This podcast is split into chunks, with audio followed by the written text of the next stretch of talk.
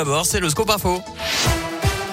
Et à la une, la reprise des débats sur le pass vaccinal cet après-midi à l'Assemblée nationale. Débat suspendu encore une fois cette nuit après les propos d'Emmanuel Macron. Le président assume vouloir, je cite, emmerder les non-vaccinés.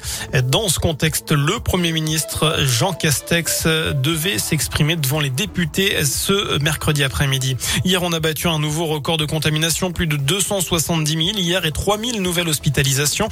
Chez les enfants, ils sont 64 en réanimation d'après le ministre de la Santé. C'est deux fois plus que le maximum enregistré en novembre ou en décembre, mais les formes graves sont très réduites pour les enfants vaccinés. Chez nous, le taux d'incidence baisse, mais reste très élevé. 1035 cas pour 100 000 habitants dans le Rhône, 971 en Isère et 795 dans l'Ain. En parlant de Covid, direction la Pologne également. La police de Varsovie a arrêté un homme condamné pour meurtre et qui était en fuite depuis 20 ans. Si les forces de l'ordre lui sont tombées dessus, c'est tout simplement parce qu'il ne portait pas de masque dans un magasin de Varsovie. L'individu de 45 ans doit désormais purger une peine de 25 ans de réclusion. Dans la région, Sanofi fait appel dans le scandale de la dépakine. Ce matin, le tribunal de Paris a jugé le laboratoire lyonnais responsable d'un manque de vigilance et d'information sur les risques pendant la grossesse. La molécule aurait causé des malformations chez 2150 à 4100 enfants et des troubles du développement du cerveau chez 16 600 à 30 400 enfants.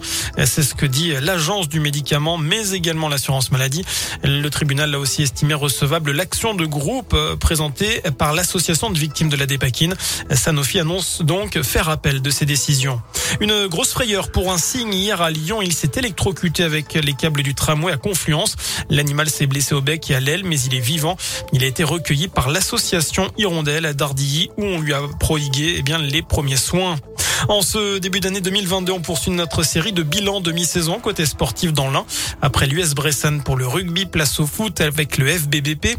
Actuellement, les Bressans sont quatrième de national à trois longueurs seulement du leader Concarneau. Un très bon début de saison qui laisse eh bien présager de belles perspectives pour les mois à venir.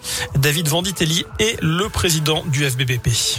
On va essayer d'aller à la lutte euh, euh, bah, pour jouer les premiers rôles comme on l'a fait sur la, première partie de saison.